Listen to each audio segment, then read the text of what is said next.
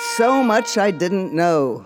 They never told me, for example, about this three o'clock sun, nor had they warned me about this dry pace of living, this hammering of dust. That would hurt. They had vaguely warned me.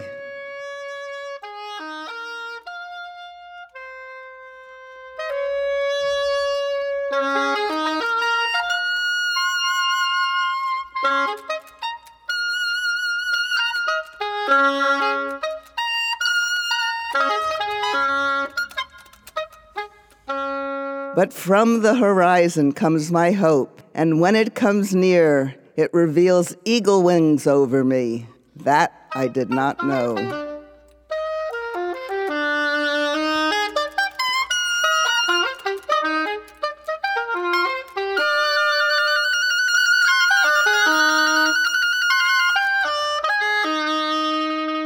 I did not know what it was like to be shaded by wide open, threatening wings, a sharp eagle's beak hovering over me and laughing.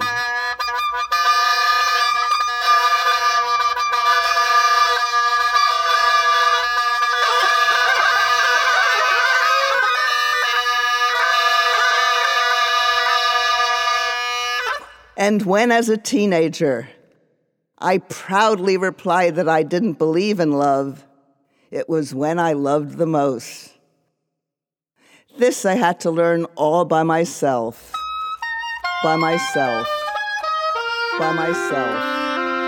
By myself. By myself.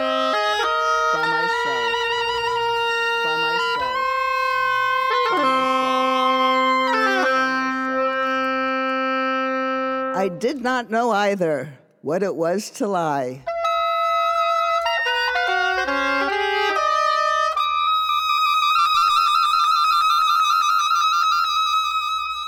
I began to lie as a precaution, but nobody warned me of the danger of being so cautious.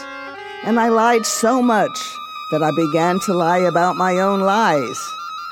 And I was speaking the brutal truth that I began to lie about my own lies.